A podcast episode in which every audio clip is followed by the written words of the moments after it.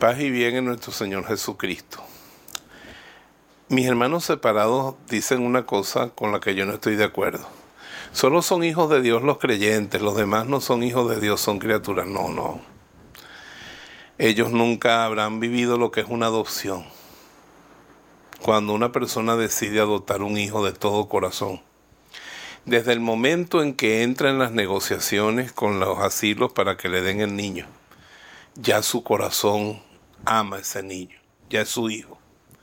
Y le muestran al bebé y le dicen, pero no se lo puede llevar todavía hasta que hagamos pruebas y tal. Y ya tú lo tienes como tu hijo, porque eso es una cosa del corazón. Por eso todos los hombres somos hijos de Dios. Que algunos vivimos en su casa y otros están por fuera todavía. Pero tú eres un hijo para Dios Padre. Dios te creó como hijo porque tú eres imagen de Jesucristo. Si estás bautizado, esa filiación ya se está haciendo plena. Es como el hijo adoptado que ya vive en la casa, ya lleva el apellido, ya puede disponer de los bienes de la familia. Pero ya tú eres hijo solamente por el hecho de que te haya creado. Él te creó para ser hijo y te creó como hijo. Cosa que no hizo con las demás criaturas. Por más que digan las cosas, una mascota que uno tenga es un animalito de Dios, pero no es un hijo de Dios. Tú eres hijo y eres amado como hijo. ¿Y qué siente una madre? ¿Qué siente un padre por un hijo? Que lo daría todo por él. Que le entrega su corazón. Yo siempre le digo a los jóvenes, el día en que tengas un hijo, el corazón se queda con ese hijo. Si eres una persona no desnaturalizada, tu vida se va a enfocar en ese hijo.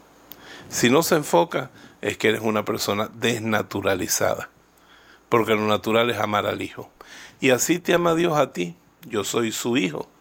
Y si tú tienes la dicha ya de estar bautizado, más todavía con todos los títulos, soy un hijo de Dios. Yo recuerdo una historia de un pastor en un avión que se estaba cayendo. Y él dice que él invocó a Dios Padre diciendo, yo soy tu hijo. En este avión va un hijo tuyo, tú no puedes dejar que se caiga. Y tuvo una visión de cómo un aceite entraba en una turbina. Cuando el avión llegó abajo, sanos y salvos todos, él quiso saber qué pasó. Dice, si habían despresurizado unas turbinas por falta de aceite, pero repentinamente quedaron llenas otra vez. Dios Padre, viendo que tenía un hijo en el avión, había llenado las turbinas de nuevo. Dios es capaz de todo por ti. Dios es capaz de todo por ti. Es capaz de que el sol eche para atrás un rato. Un día el rey Ezequías, que era hijo de Dios y había sido un buen rey, se tenía que morir y Dios le dijo, te voy a dar 15 años más. Y, dijo, haz que el sol retroceda un poquito, que la sombra eche para atrás, para saber que, que, que tú me lo dijiste de verdad. Y de un padre con un hijo le dio el regalo de que el sol echó para atrás. Otra vez Josué tenía que ganar una batalla que no se hiciera de noche y necesitó detener el sol y lo detuvo. ¿Qué no hace Dios por un hijo? Así que confía. Tú no eres cualquier cosa, huérfano, sal de ese cuerpo. Tú no eres un huérfano ni una huérfana en el universo luchando por vivir. Tú eres de la realeza divina. Tú eres un hijo, una hija de Dios, un príncipe o una princesa del cielo. Así que date tu puesto. Tú eres un hijo de Dios. Eso es lo mejor para toda tu estima. Te bendigo en el nombre del Padre, del Hijo y del Espíritu Santo. Amén.